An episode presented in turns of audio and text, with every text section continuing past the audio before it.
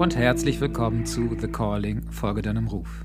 Der Podcast für Frauen, die einen wirklichen Unterschied in ihrem Leben machen wollen. Im Business und privat.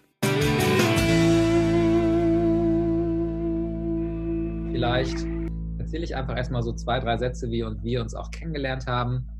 Wir haben uns ja letztes Jahr, was letztes Jahr oder vorletztes Jahr, weiß ich, war vorletztes Jahr schon. Oder? Vorletztes Jahr schon. Mhm. Wie lange die Zeit, oder wie schnell die Zeit vergeht. ja, ich war auch erschrocken.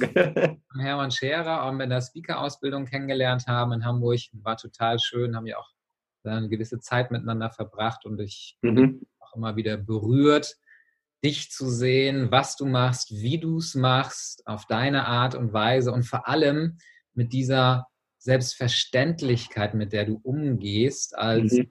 ja, würdest du halt, so wie du es ja sowieso machst, irgendwie die Welt rocken. Und das finde ich halt mega geil. Das hat mich sofort inspiriert. Und deswegen freue ich mich riesig, dass du jetzt beim Buchprojekt oder auch, was noch die Idee dahinter steht, beim Filmprojekt mit dabei bist. Ähm, meine Frage. Stell dir vor, du bist auf einer richtig geilen Party und ein guter Freund bittet dich mal so in Kürze der Gruppe, die sich natürlich immer mehr um dich schart jetzt, jetzt zu erzählen, wer ist denn der Jannis und was ist das, was dein Leben ausmacht? Das ist genau die richtige Frage, weil eine meiner Berufskrankheiten ist, dass ich nicht in Kürze antworten kann. ich glaube, das ist die Berufskrankheit eines jeden Speakers ein bisschen. Ähm, und äh, damit sind wir aber natürlich direkt im Thema drin.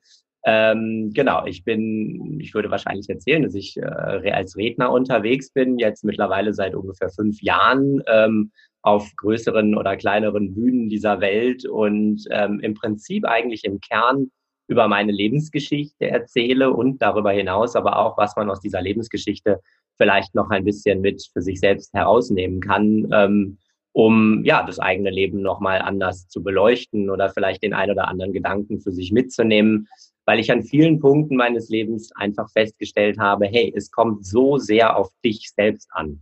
Ja, ähm, egal was dir irgendwie passiert ist, egal was irgendwie du an Schwierigkeiten im Leben hast oder wie auch immer, ein Großteil ähm, des eigenen Erfolgs, aber auch des eigenen Glücks oder überhaupt des eigenen Lebens hängt davon ab, wie du selber mit dieser Situation ein Stück weit umgehst. Ja.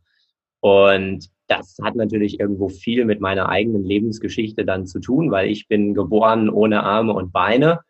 Und das ist natürlich irgendwo eine Geschichte, die ja sich erstmal, wenn man sie einfach nur so erzählt, ohne mehr dazu zu sagen, sich erstmal ziemlich gravierend anhört und ziemlich krass anhört. Und ähm, wahrscheinlich, wenn ich dann auf dieser Party bin, wo sich die Menschen um mich herum scharen, um meine Geschichte zu hören, ähm, ist das natürlich dann, denke ich, einer der größten Faktoren, den es für mich erstmal gilt zu überwinden. Weil in der äußeren Wahrnehmung würde man vielleicht denken, hey, der hat keine Arme und Beine, oh krass, der hat ja voll die schwierige Lebensgeschichte. Dass aber auch das Gegenteil der Fall sein kann, beziehungsweise dass das nur eine Bewertung ist, die andere Leute vornehmen, die aber in erster Linie vielleicht erstmal gar nichts mit mir zu tun haben. Das ist ja schon der erste spannende Punkt an der Angelegenheit, und äh, genau, um diese Themen drehen sich dann in der Regel auch meine Keynotes, äh, zu denen ich mich dann entschlossen habe, ähm, mit dieser Geschichte von mir, aber auch mit diesen Keynotes vor fünf Jahren ungefähr, mich entschlossen habe, damit an die Öffentlichkeit zu gehen. Mhm. Ich gehe mal davon aus, ähm, dass du ja auf ganz unterschiedliche Reaktionen der Menschen auch getroffen bist. Mhm. Wie wie bist du, heute gehst du ja ganz locker mit um, das kenne ich ja, damit kenne ich dich auch gut und das nutzt du ja auch gerne aus, um die Leute mal so ein bisschen gern zu schockieren. Ja. Wie bist du damals mhm. damit gegangen, als, als junger Mann oder vielleicht sogar als Kind? Mhm. Ja, das ist ähm, eine ganz spannende Geschichte, weil ähm, natürlich mein Leben irgendwo auch sehr viele Höhen und Tiefen hatte. Bis ich jetzt zu diesem Punkt gekommen bin, dass ich so locker flockig damit umgehe und darüber auch Witze reißen kann und auf der Bühne stehe Dafür hat es einiges an Entwicklung natürlich gebraucht. Ich will mal ganz vorne anfangen als Kind. Als Kind habe ich nämlich lange Zeit gar nicht realisiert, dass ich wirklich anders bin. Also das muss man sich wirklich so vorstellen. Ich, ich wusste natürlich logisch, also so vom, vom Kopf her, wusste ich irgendwo, ich habe keine Arme und Beine und ich sitze in einem knallgelben Rollstuhl. Aber emotional beziehungsweise von den Auswirkungen und von der Art, wie ich diese, diesen, diesen Unterschied für mich bewertet habe, war das ganz anders, weil da hatte ich nämlich tatsächlich immer das Gefühl, hey, ich bin ein ganz normales Kind, so wie andere auch. Also vielleicht kann man sich das ein bisschen so vorstellen, dass ich immer dachte, naja, ich habe keine Arme und Beine und habe halt einen gelben Rollstuhl.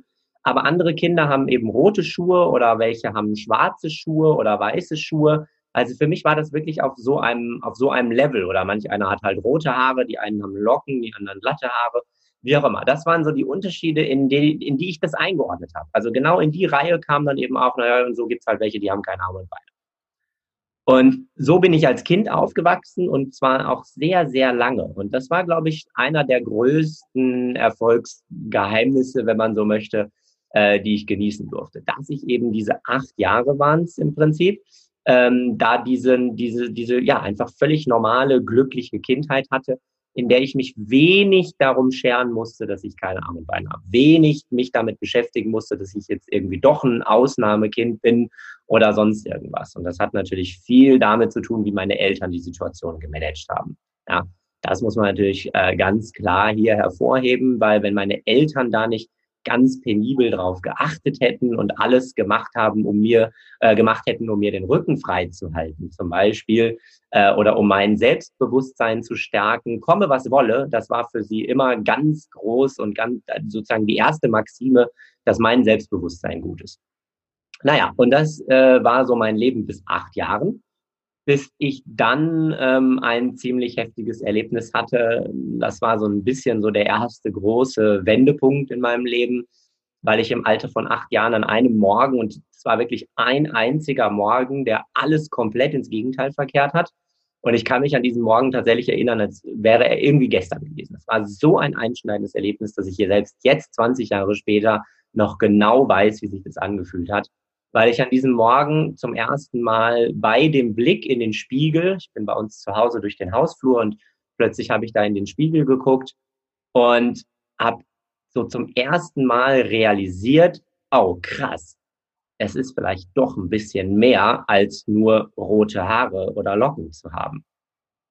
Es ist vielleicht doch irgendwie eine ziemlich üble Situation. Und was ich im Prinzip gesehen habe, war plötzlich nur ein ein fremder Körper, so fühlt es sich wirklich an im Spiegel. Ich habe einen fremden Körper gesehen, der auf dem Boden sitzt, wie ein Baby, ohne Arme und Beine halt.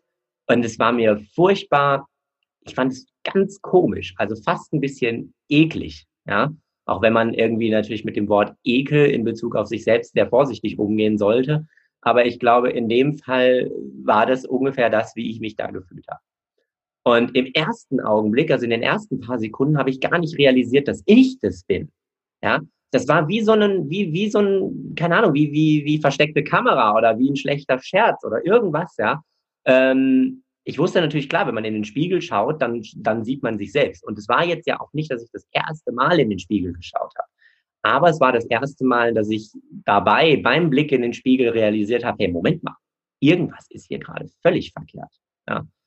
Und das hat mich so sehr schockiert und so, war mir so peinlich, dass ich damit darüber bis vor kurzem überhaupt mit niemandem gesprochen habe. Das ist mal so der erste Punkt. Ähm, das war natürlich die erste fatale Entscheidung an, in, an der Stelle, dass ich mit niemandem drüber gesprochen habe. Und die zweite völlig fatale Entscheidung, das war fast die fatalste Entscheidung meines ganzen Lebens, war nicht zu akzeptieren, dass ich so bin. Ich wollte so nicht sein. Ich habe in dem Moment beschlossen, ich will so nicht sein ich will so nicht aussehen und ich will alles dafür tun, damit das nicht so ist. Und das hat dann dazu geführt, dass ich die nächsten acht, neun Jahre einen ziemlichen Kampf gegen mich selbst geführt habe. Ja, einen ziemlichen Kampf auf allen Ebenen irgendwo, von dem man nach außen hin, und das ist jetzt das Spannende an der Situation, nach außen hin eigentlich gar nichts gesehen hat. Und da kommen wir jetzt so ein bisschen, weil, weil viele Leute das nicht, nicht, ähm, nicht verstehen. Gerade Leute, die mich aus der Zeit noch kennen, die dann immer sagen, hey, aber du warst doch ein glückliches Kind, du warst doch ein glücklicher Jugendlicher, du hast doch dein Leben irgendwo gelebt. Ja, das habe ich alles. Ich war sogar jemand, der ein sehr gutes Selbstbewusstsein trotzdem hatte. Weil, und da kommen wir jetzt zu einer wichtigen ersten äh, Unterscheidung, die mir immer besonders wichtig ist, nämlich die Unterscheidung zwischen Selbstbewusstsein und Selbstwert. Und ich finde, das verwechseln sehr viele Leute. Und deswegen äh, äh, bleibe ich da so lange bei diesem Thema, äh, weil ich finde, dass das fatal ist, das zu verwechseln. Mit meinem Selbstbewusstsein hatte ich nie ein Problem. Das war das, was ich nach außen hin gezeigt habe. Das war das, wie man den Janis irgendwo kannte in der Zeit. Aber ich hatte mit meinem Selbstwert ein Problem. Und das sah so aus, und viele werden das vielleicht irgendwie in einer anderen Situation oder wie auch immer kennen. Das sah immer so aus, dass ich in vielen unterschiedlichen Alltagssituationen wie so eine Art Stich immer durchs Herz hatte. Ja? Immer mich irgendwo so ein bisschen geschämt habe dafür, wie ich aussehe, wie ich mich bewege, wenn Leute da waren, die mich beobachten konnten. Ja, ich meine, ich war ja viel draußen und ich habe mich auch viel ohne meinen eigenen Rollstuhl bewegt. Und je mehr ich mich ohne Rollstuhl bewege, desto mehr musste ich ja dann auch nochmal davon zeigen, wie ich mich bewege. Und das waren alles diese Punkte, die mir total peinlich waren. Und das hat so ungefähr acht Jahre dann meines Lebens geprägt. Wann und vor allem wie hast du dann die Veränderung hinbekommen, dass sich dein Leben neu entwickelt hat? Mhm. Also ich musste, glaube ich, erstmal ähm, erstmal durch das Tal wirklich durch, hm, weil in, den, in der Zeit, in der das irgendwie so gut funktioniert hat, aber mich nicht so ganz richtig gestört hatte, ähm, war der Druck nicht groß genug, um jetzt wirklich was zu verändern. Und der Druck wurde dann aber immer größer, je älter ich wurde und äh, gerade dann auch als Jugendlicher, als Teenager da kommen dann natürlich auch nochmal ganz viele andere Themen dazu, die das nicht unbedingt leichter machen im Leben. Ähm, am Anfang jedenfalls erstmal nicht. Äh, und das war bei mir natürlich nicht anders. Und es gab dann zwei Augenblicke, die mir so ein bisschen die Augen geöffnet haben und äh, wo dann äh, sich, sich die Dinge neu sortieren konnten oder das Leben neu sortieren konnte. Das eine war, dass ich ausprobiert habe, mal mit Prothesen zu laufen. Denn es war so meine Überlegung, dass wenn ich diese Prothesen habe, ich dann erstmal irgendwo normal aussehe. Ich glaube, das ist auch eine relativ normale Angelegenheit für, für viele Jugendliche, erstmal irgendwie am eigenen Aussehen rumdoktoren, äh, ja, um, um irgendwie sozusagen irgendwo einem Bild zu entsprechen. Und den Drang hatte ich natürlich auch und habe das mit diesen Prothesen überlegt, was natürlich ein völlig falsches Ziel war eigentlich. Ja. Also ich wollte mit diesen Prothesen, die ja eine äußerliche Veränderung sind, eigentlich ein Problem, was ich mit mir im Innern hatte, lösen. Ich wollte mit den Prothesen gar nicht unbedingt unabhängiger werden oder irgendwie in der Lage sein, mir selber was aus dem Regal zu nehmen oder irgendwas. Hätte ich das Ziel gehabt, dann hätte es vielleicht funktionieren können. Aber mein Ziel war ausschließlich mein Aussehen dadurch zu verändern. Und das hat einfach mal überhaupt gar nicht funktioniert. Das ist grandios gescheitert. Ähm, das war aber so der erste Punkt, weil es ist nicht einfach nur irgendwie gescheitert, sondern es ist natürlich mit vielen Gedanken, die ich mir dabei gemacht habe, gescheitert mit vielen Gedanken in die Richtung, hey, sag mal, was, was heißt das jetzt eigentlich? Du hast das mit diesen Prothesen probiert, du wolltest damit irgendwo ein normales Aussehen ähm, erreichen, du wolltest dir dann eine lange Hose und ein langärmeliges T-Shirt oder was anziehen äh, und wolltest nach außen hin das Bild eines normalen jungen Mannes, wie auch immer, abgeben. Hat nicht funktioniert, aber was soll dir das eigentlich sagen? Das war der erste Punkt. Der zweite Punkt war, dass ich zu der, ja, ich möchte eigentlich fast immer sagen, zu der zerstörerischsten Frage kam, die man sich als Mensch, glaube ich, überhaupt stellen kann. Weil, und diese Frage ist deshalb so zerstörerisch, weil ich glaube, dass es darauf eigentlich keine wirklich zufriedenstellende Antwort gibt. Und die Frage lautete in dem Fall, warum ausgerechnet ich?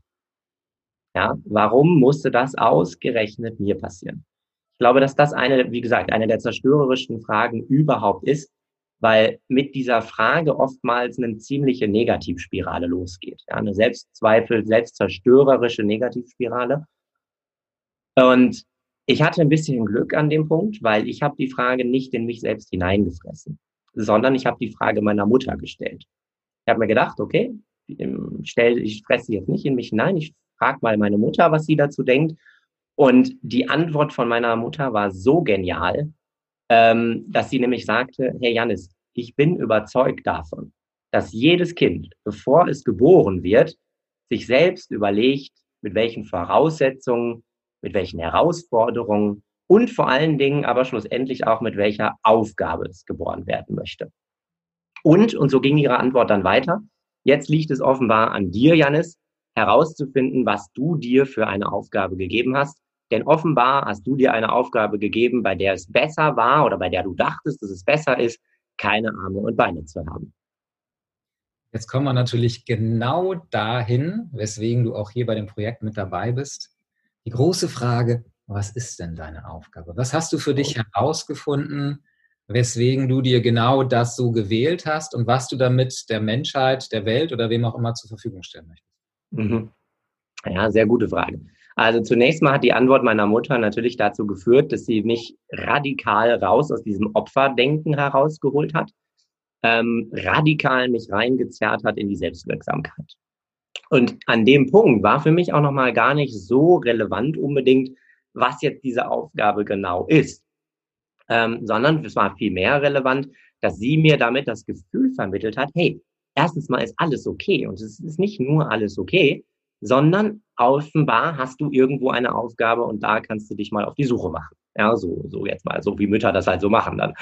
Ähm, und das war eben das Spannende, weil ich dadurch überhaupt dann erstmal die Möglichkeit hatte, meinen Blick mal wieder auf etwas anderes zu richten. Weg von diesem ganzen negativen äh, Blödsinn hin zu, ey, was, was kann ich denn jetzt machen? Was habe ich für Möglichkeiten im Leben?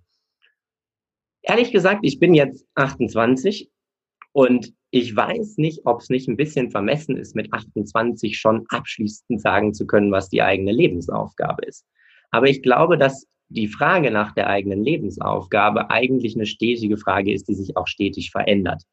Ich kann im Moment sagen, dass ich, glaube ich, meine Aufgabe gefunden habe für den jetzigen Moment oder für, die jetzt, für den jetzigen Lebensabschnitt. Und dass das natürlich eine Aufgabe ist, die mich total erfüllt, weil ich die Aufgabe eben habe, andere Menschen zu erreichen, andere Menschen ein Stück weit auch zu inspirieren und darüber zu berichten, wie mein Weg war, in der Hoffnung, dass vielleicht dieser Weg für den einen oder anderen ein bisschen einfacher ist oder dass ich die Möglichkeit habe, darüber zu sprechen, hey, was bedeutet Selbstwert eigentlich und was können wir durch diesen, durch einen wirklich guten Selbstwert als Fundament in unserem Leben, was können wir dadurch eigentlich gewinnen? Beziehungsweise wie können wir da hinkommen? Was sind so die Mechanismen auf diesem Weg äh, zu einem guten Selbstwert und dann schlussendlich zu einer guten Selbstwertschätzung am Ende des Tages? Und das verstehe ich im Moment so ein bisschen als meine Aufgabe, als jemand, der vielleicht auch Augen öffnet, der ein bisschen ja, Gedanken anregt und ob das am Ende meine Lebensaufgabe war, das wird sich zeigen. Ich glaube auch, dass manchmal der Begriff Lebensaufgabe, ich habe die, oder anders gesagt, ich habe oft die Erfahrung gemacht, dass wenn ich über dieses Thema Lebensaufgabe spreche, dass das sehr viel Druck auch erzeugen kann bei Menschen. Ja, dass viele dann irgendwie so das Gefühl kriegen, oh Gott, oh Gott, oh Gott, ich brauche eine Lebensaufgabe. Und ehrlich gesagt, ich weiß gar nicht, ob die eigene Lebensaufgabe immer so eine wahnsinnig große Geschichte sein muss. Ja, ich glaube, dass viele Leute bei dem Thema dann vielleicht an Nelson Mandela oder Mutter Teresa oder wie auch immer denken, die natürlich großartige Dinge geleistet haben. Und man so, oder man sehr schnell, glaube ich, droht, da in den Vergleich zu gehen. Und ich glaube, dass ein Vergleich an dem, an der Stelle nicht unbedingt hilfreich ist. Ich glaube, am Ende des Tages kann meine Lebensaufgabe vielleicht auch gewesen sein, nur einem einzigen Kind begegnet zu sein. Ich weiß es nicht. Wir wissen es nicht. Am Ende des Tages vielleicht musste ich nur einem einzigen Kind begegnen und das war die ganze Aufgabe. Also ich bin auch, also ich glaube schon, dass wir eine bestimmte Aufgabe haben, aber mhm. die muss jetzt nicht gleich weltbewegend sein. Es können nicht alle Nelson Mandela sein, weil so viele Länder haben wir nicht zum Verändern. ja. Aber gut, Mutter Teresa geht schon eher.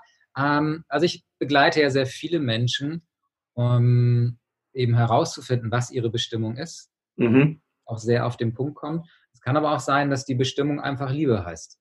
Genau. Mhm. Wie das Ganze dann umsetzt, mhm. bleibt jedem selbst überlassen. Genau.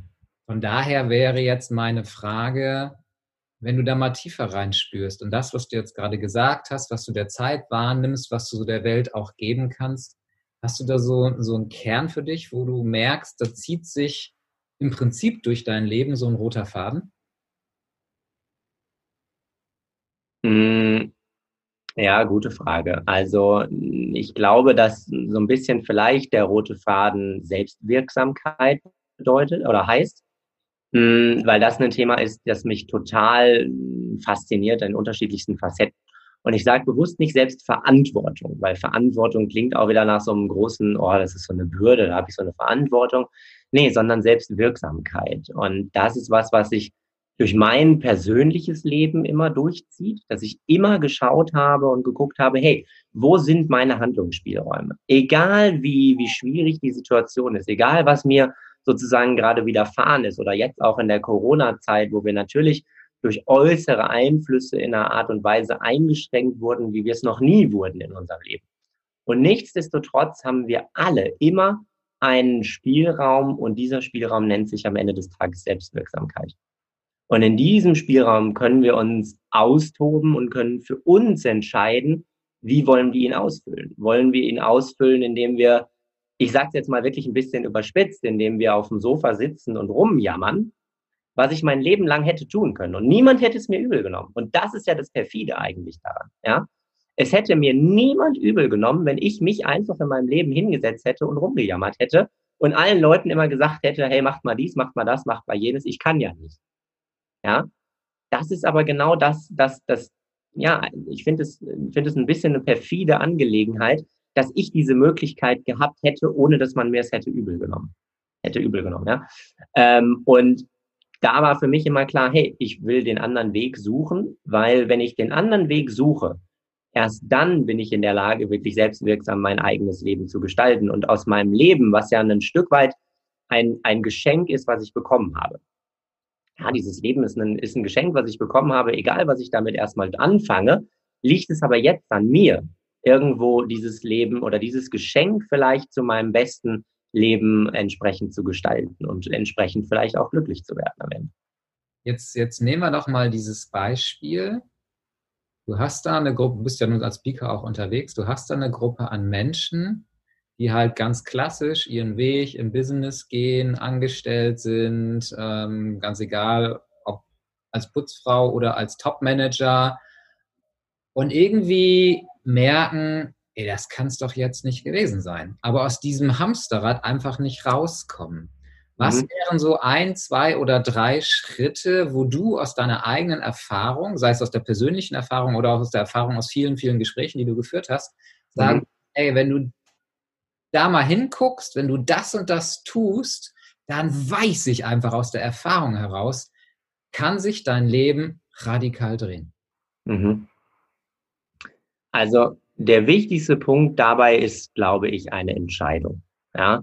Und diese Entscheidung ist für jeden eine sehr individuelle Angelegenheit. Deswegen kann man da auch gar nicht unbedingt so eine pauschalisierte Geschichte ähm, sozusagen verkünden. Ja. Ähm, man kann aber natürlich den Blick darauf wenden. Und das war für mich der Punkt, der mein Leben radikal dann verändert hat, weil ich dann nämlich die Entscheidung für mich getroffen habe mit 17 Jahren, mich selbst und meinen eigenen Körper anzunehmen und so ak zu akzeptieren, wie er ist. Und das mag sich jetzt erstmal nach einer Entscheidung im privaten Bereich anhören. Und äh, vielleicht denkt man jetzt, ja, aber was hat das jetzt mit Business zu tun? Ich glaube, das hat enorm viel mit Business zu tun. Ich glaube, es hat auch enorm viel damit zu tun, ob ich im Hamsterrad drin bin oder nicht. Und ich glaube auch, dass man diese Entscheidung nicht unbedingt nur mit 17 treffen kann. Äh, und dann ist sozusagen gewissermaßen der Zug abgefahren. Ich habe durch viele Gespräche und durch all meine Vorträge und dann auch die Feedbacks nach meinen Vorträgen immer wieder von Menschen erfahren, dass gerade diese Frage der eigenen Entscheidung, der Entscheidung zu sich selbst, eine der wichtigsten ähm, ja, Faktoren oder eine der wichtigsten Themen in meinen Vorträgen war. Und ich habe mich mit ganz vielen Leuten darüber unterhalten, die mir das erzählt haben, die auch deutlich älter waren im Übrigen als ich. Ja, also das ist jetzt ja gar nicht so eine Geschichte, die irgendwie nur nur mich äh, oder nur, wenn man jung ist oder wie auch immer beschäftigt. Ganz im Gegenteil. Ich habe die Erfahrung gemacht, dass das ein Thema ist, das beschäftigt die Leute durch alle Altersklassen hindurch. Und das ist am Ende des Tages oftmals ähm, nach meiner Erfahrung der, der Knackpunkt. Ja? Dass wir im Hamsterrad drin sind oder dass wir vielleicht Dinge tun, die uns gar nicht so gefallen oder dass wir das Gefühl haben, hey, da ist doch noch mehr oder, oder, oder. Ich glaube, das fußt am Ende des Tages immer auf dieser Frage, hey, hast du dich selbst angenommen, dich selbst, wie du bist, akzeptiert? Oder gibt es doch vielleicht die Situation, dass wenn du in den Spiegel schaust, du nicht ganz das Gefühl hast, hey, voll cool, was ich da gerade sehe. Und deswegen sage ich immer so ein bisschen, diese Entscheidung war für mich das Fundament. Das war das Fundament, auf dem dann das Haus entsprechend aufgebaut werden kann. Aber ohne dieses Fundament kann kein Haus gebaut werden. Und ohne dieses Fundament können wir viele andere Fragen, nämlich dann die Fragen, hey, was ist denn jetzt genau das, was mich triggert? Was ist denn jetzt genau das, wo ich hin möchte? Wie möchte ich denn vielleicht aus diesem Hamsterrad ausbrechen? Und so weiter und so fort. Ich glaube, das sind alles Fragen, die dann nachgelagert entsprechend stattfinden können. Ich würde da gern reingehen, weil Entscheidung mhm. Und Entscheidung sind ja zwei völlig unterschiedliche Dinge. Ich kann ja hingehen und sagen, okay, ich entscheide mich, ab morgen mache ich alles anders. Ja. Und es bleibt alles, wie es ist.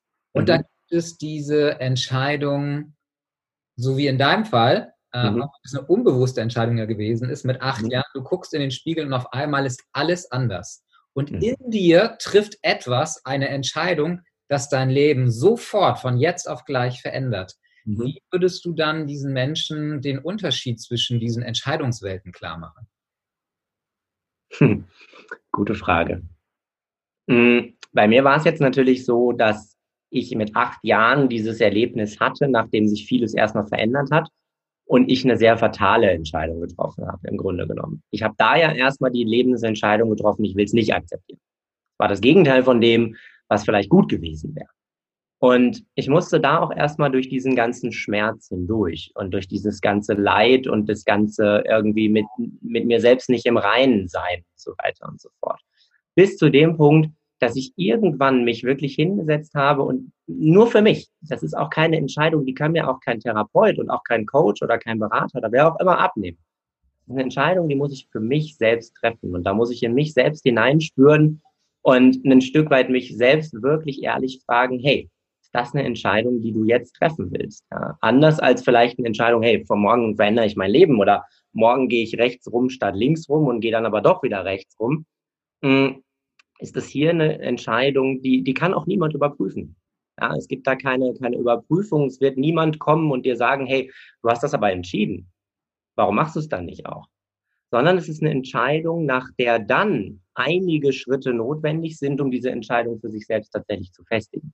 Und in meinem Fall waren das Schritte hin zu einem, zu dem Erkennen meines eigenen Selbstwertes. Und es ging zum Beispiel so weit, dass ich mir beim Blick in den Spiegel die Frage gestellt habe, hey, was findest du denn hübsch an dir? Was findest du denn attraktiv? Ja? Und ich komme damit sehr schnell in Bereiche rein, die gesellschaftlich nicht unbedingt akzeptiert sind. Das vielleicht nochmal ganz kurz vorweg ähm, weil wir gesellschaftlich, glaube ich, und mit unserer Erziehung sehr oft gelernt haben, man soll sich selbst nicht in den Mittelpunkt stellen. Oder wir haben gelernt, Eigenlob stinkt. Oder wir haben gelernt, hey, aber sich selbst attraktiv finden, das ist ja sehr egozentrisch. Ja. Und ehrlich gesagt finde ich, dass all diese Dinge, die wir in dem Bereich gelernt haben, total fatal sind. Weil sie genau dazu führen, dass wir unseren Selbstwert eben nicht aufbauen können, sondern dass wir unseren Selbstwert immer und immer kleiner machen, immer und immer weiter zerstören.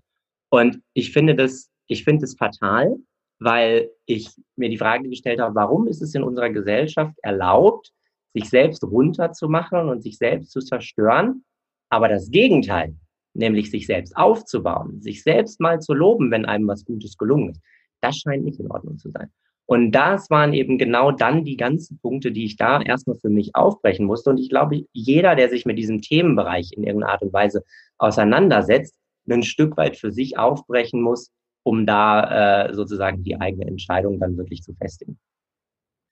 Okay, das heißt, du hast jetzt im Prinzip zwei Punkte genannt. Das eine ist die Entscheidung, das zweite ist der Selbstwert. Mhm. Wäre so ein dritter Punkt oder wenn du tatsächlich mal drei Punkte nimmst, die du zusammenfasst, wo du sagst, das ist etwas, was mein Leben so sehr bestärkt hat, dass ich gar nicht anders konnte, als diesen Weg zu gehen?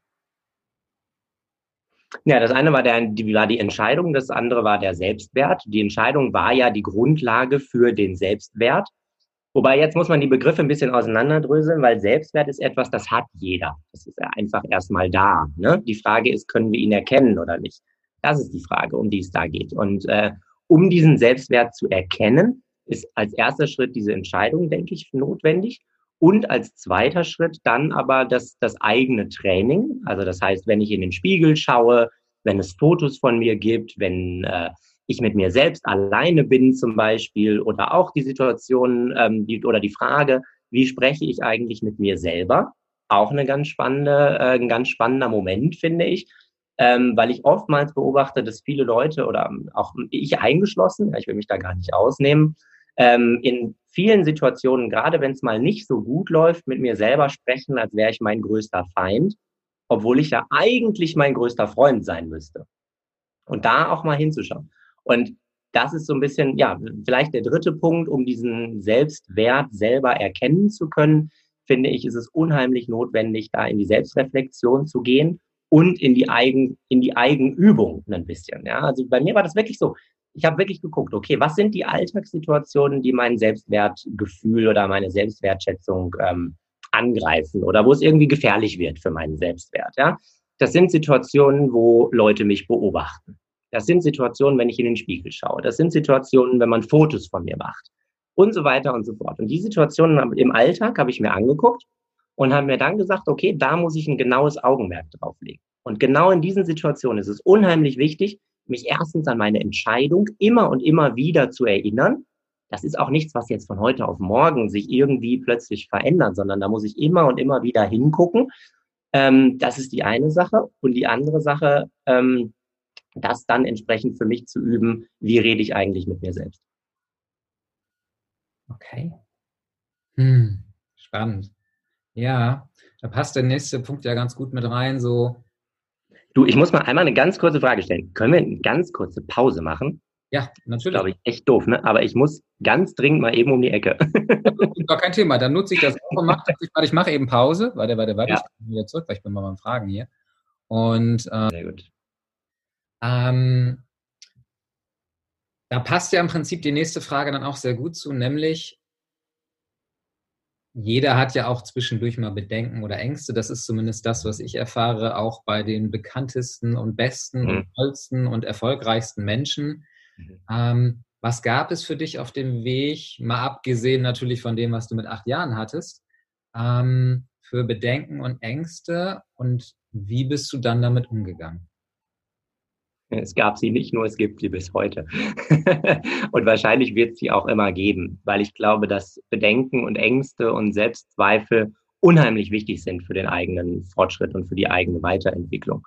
Ehrlich gesagt, ähm, habe ich durch solche Momente, durch Momente der, also oder durch diese Fragen von Angst und Bedenken und so weiter und so fort, überhaupt erst meinen Weg richtig dann gefunden. Und ich glaube, ohne diese Geschichten wäre ich auch heute nicht da, wo ich jetzt bin. Ja. Ähm, das gab es immer. Es gab immer irgendwo, und ich, ich, ich tue mir jetzt ein bisschen schwer, da sozusagen beispielhaft was rauszunehmen, weil wenn man sich meinen, meinen ganz normalen Alltag anguckt, dann habe ich immer, jeden Tag irgendwo einen Punkt, wo ich an irgendetwas zweifle. Weil ich jemand bin, der enorm viel ähm, reflektiert und enorm viel Selbstreflexion vor allem betreibt. Ich reflektiere eigentlich so gut wie alles egal was. Ich reflektiere, wie ich aussehe, ich reflektiere, wie ich mich bewege, ich reflektiere, wie ich rede, was ich tue, wie ich mit anderen Menschen umgehe, wie ich meine Freundschaften führe, meine Partnerschaft und so weiter und so weiter und so weiter. Und ich frage mich bei allen Dingen, die nicht gut laufen, als allererstes mal, was war vielleicht dabei mein, mein Part, mein Teil, ja? Auch wenn jemand anders vielleicht was verbockt hat, habe ich aber vielleicht irgendwo doch auch einen Part dazu beigetragen. Und insofern tue ich mich tatsächlich ein bisschen schwer, da jetzt beispielhaft eine Sache rauszunehmen. Ähm, nichtsdestotrotz ähm, glaube ich, äh, oder, oder, doch, ich will vielleicht mal ein Beispiel rausnehmen. Ich will vielleicht mal Corona rausnehmen, weil das eine Sache ist, die viele von uns gerade sehr beschäftigt hat zumindest oder auch immer noch beschäftigt, je nachdem.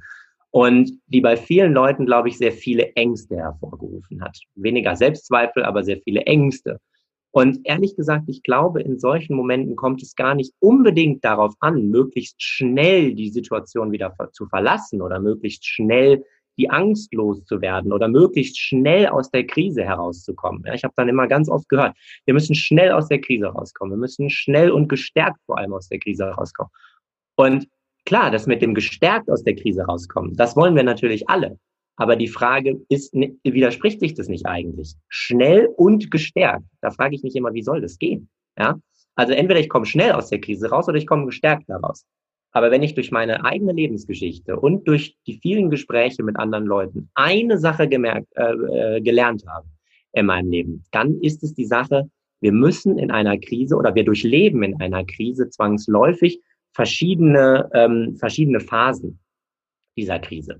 Und es geht mal hoch und es geht mal runter. Und wenn wir wirklich in der Lage sein wollen, die Krise gestärkt zu verlassen, dann kommt es nicht darauf an, schnell durchzugehen, sondern dann kommt es darauf an, sich an jedem Moment zu fragen, was kann ich jetzt daraus lernen? Was soll mir das jetzt gerade in dem Augenblick sagen? Und ich glaube, dass das eine der wichtigsten Fähigkeiten von Menschen ist, die ja in klassischen Gesichtspunkten erfolgreich oder glücklich sind oder wie auch immer du das jetzt benennen möchtest, dass sie diese Fähigkeit haben, aus einer schwierigen Situation heraus trotzdem sich zu fragen, okay, was kann ich jetzt hier dabei lernen, beziehungsweise was soll mir das jetzt hier sagen an der Stelle?